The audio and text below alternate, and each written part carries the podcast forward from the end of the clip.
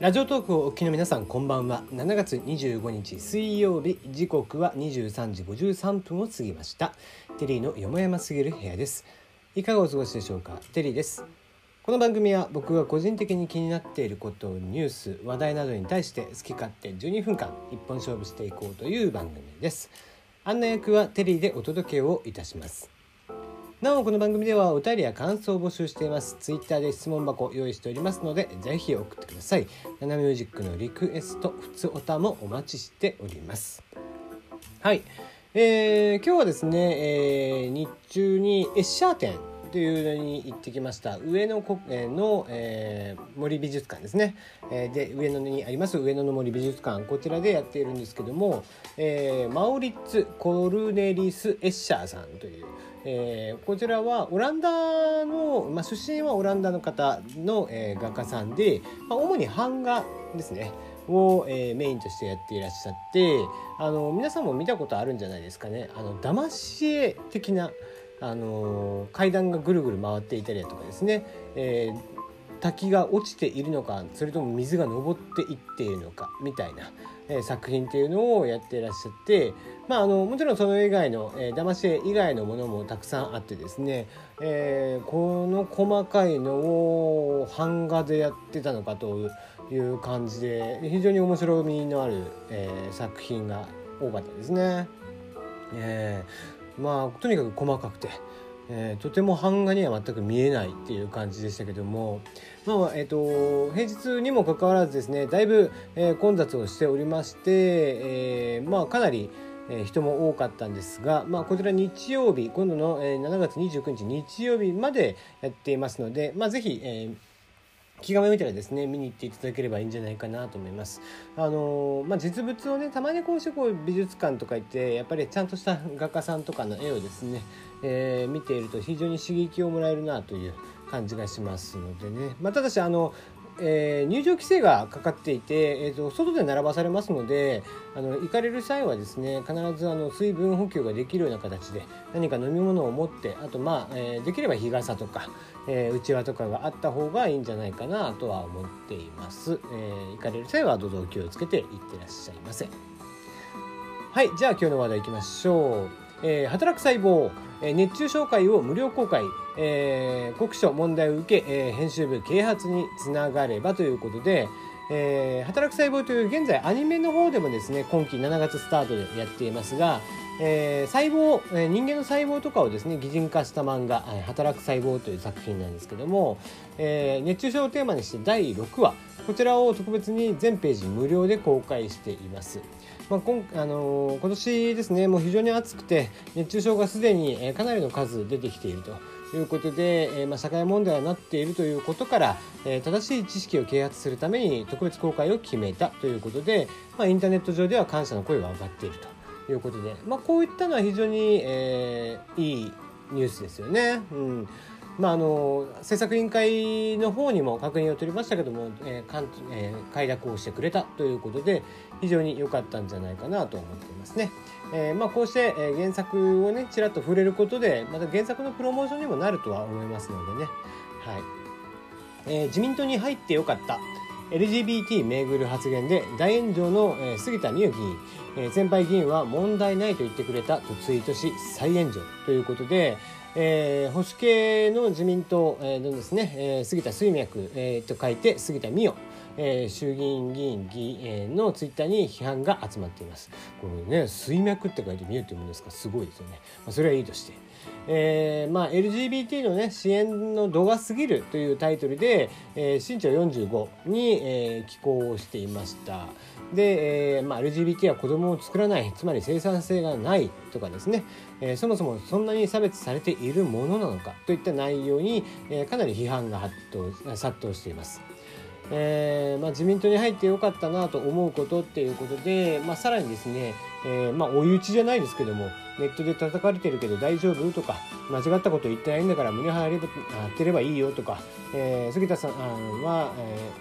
ー、そのままで、えー、いいんだからねとかですね、えー、大臣クラスの方をはじめ、え、先輩方が、え、声をかけてくださっているということで、え、まあ言ったところ、まあ、さらに大炎上、え、自民党の党本部はそんなことを言ってるのかということでですね。まあ、これ今回の問題非常にまずいですね。これまちょっと離党であったりだとか、え、させないと多分落ち着かないんじゃないですかねこれは。うん。まあ LGBT に関しては昨今は、えー、受け入れていこうと言っている中、えー、まあもちろんねその度が過ぎる支援っていうものっていうのは、えー、場合によっては今後出てくるのかもしれないですけども現状、まあ、度が過ぎるといったものほど、え、じゃあ度が過ぎているのかっていう感じもせず、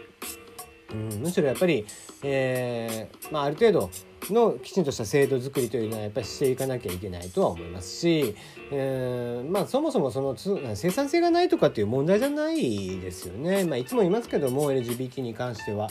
誰が誰を好きになろうがっていう話であって、うん、別に構わんじゃないかっていう、えー、話なんですが、えー、ご自身はまあ生産性がないと。まあつまる、えー、つまるところ、まあ、あの人にもその旦那さんがいらっしゃってお子さんがいらっしゃるみたいなんですけども、えー、ねそんな風に、えー、おっしゃってるってことは旦那さんを選ぶ時にも生産性で選んでるってことでしょ、えー、その生産性の結果でねお子さんが生まれているっていうまあなんて不幸な話なんだっていう、えー、ことですよね。まあ、こんな発言をいま、えー、だにする人がいるんだなと。まあ何ですかね段階世代以上の、えー、おっさんらとかだったら可能性としてはこういうことを言う人もいるのかもしれないですけどもまあ女性議員とかの中からこんなことを言う人が出てくるっていうのはちょっと僕も驚いたっていうところでしたね。うんまあ、果たして、えー、この問題どこで打ちつけるのかまあ離党させるしかないとは、えー、思いますけどもね。うんちょっと時事ネタもう一個いきますね、えー、死刑制度の世論調査回答する選択肢を見直すべき日弁連が意見書時代が変わったということで、えー、日弁連ですね日本弁護士連合会、えー、7月25日に開いた定例会見で死刑制度に関する政府世論調査について意見書をまとめ明らかにしました。えー、まあ政府がですね5年に1回行っている、えー、調査機関を使っての死刑制度に対する国民の認識調査、えー、こちらの中で直近の2014年度の調査では、えー、こちらは、まあ、満20歳以上の、えー、3000人が対象になっているんですが死刑制度の、えー存えー、存続もしくは廃止については死刑は廃止すべきであると答えた人の割合が9.7%。えー、死刑もやむを得ないといったのが80.3%だったと。いうことを受けまして、まあ、日弁連としてはもっとこう細かく分けなさいと。えー、死刑は廃止すべきである。どちらかといえば死刑は廃止すべきである。どちらとも言えない。どちらかといえば死刑は残すべきである。死刑は残すべきである。の5つから選べるようにすべきだっていうこと。まあ、この手のですね、まあ、日弁連の、まあ、お偉いさん方っていうのはもう段階の世代以上なんでね、えー、の、まあ、いわゆるこう左に近い方々が結構占めている部分があるので、えーまあ、彼らとしては日弁連の総意っていうところで言うと本当は死刑制度廃止を訴えたいというところがありますが、えー、それを受けてですね弁護士の中弁護士連合会の中でもえー、結構そのいやいやそれをそう意とされるのは困るって言って今、えー、何だいぶ声が上がってきていると。いった中で、えー、国民側の理解というのがどこまで得られるかっていうことですよね。まあ、僕も自身も試験は、えー、あってしかるべきだとは思ってますが、うんまあ、そのもちろんね、えー、冤罪とかの可能性もあるとかっていう話はありますけども、まあ、それはさておき他に代替案がないですからね現状としては、えー、死刑は残すべきなんじゃないかなと死刑はあるべきだとは思ってます。うんまあおそらくですね調査を、えー、その5つの選択肢に、えー、分けたからといって、えーまあ、どちらかといえば死刑をは残すべきである以上の人たちが大半を占めるんじゃないかなと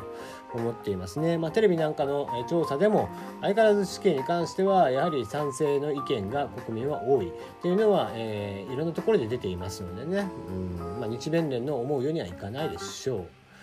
えー、オーディオテクニカ初の完全ワイヤレス、えー、本、えー、販売中止ということでこれ珍しいですね、えー、製造性、えー、接続性能が基準を見てなかったということで、えー、オーディオテクニカさん、まあ、有名なね、えー、スピーカーなんかのメーカーでありますが、えー、こちらが、まあ、初のね、えー、独立型の、えー、完全ワイヤレスの、えイヤホンこちらは発売する予定だったんですけども残念ながら、えブラッシュアップしていっている中で Bluetooth 対応機器との接続性能が基準を満たさ満たさなかったということで発売中止。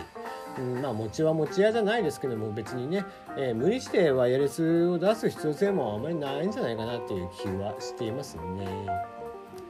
えー、デューク大学とグーグルタンパク質の結晶を深層学習で識別ディープラーニングですね。精度95%で人間以上ということでデューク大学とグーグルの研究チームがタンパク質の構造解析などに使うタンパク質結晶。こちらのですね顕微鏡の画像から自動的に見つけ出すっていうのをディープラーニングアルゴリズムを開発したと。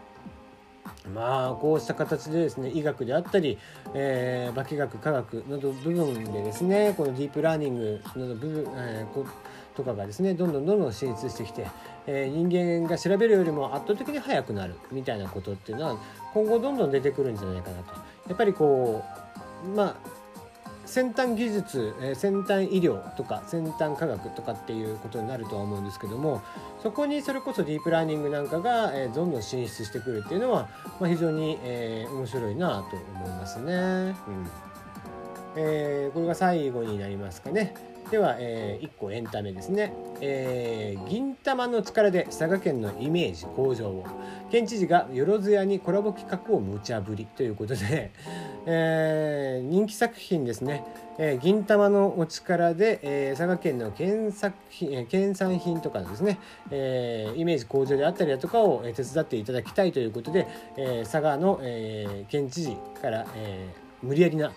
お願いをされた。と。いうことで、えー、しかも1週間以内にご提案をいただければという無茶ぶりをされています。果たして1週間以内に出てくるんでしょうか、えー、楽しみにしたいなと思います。それでは。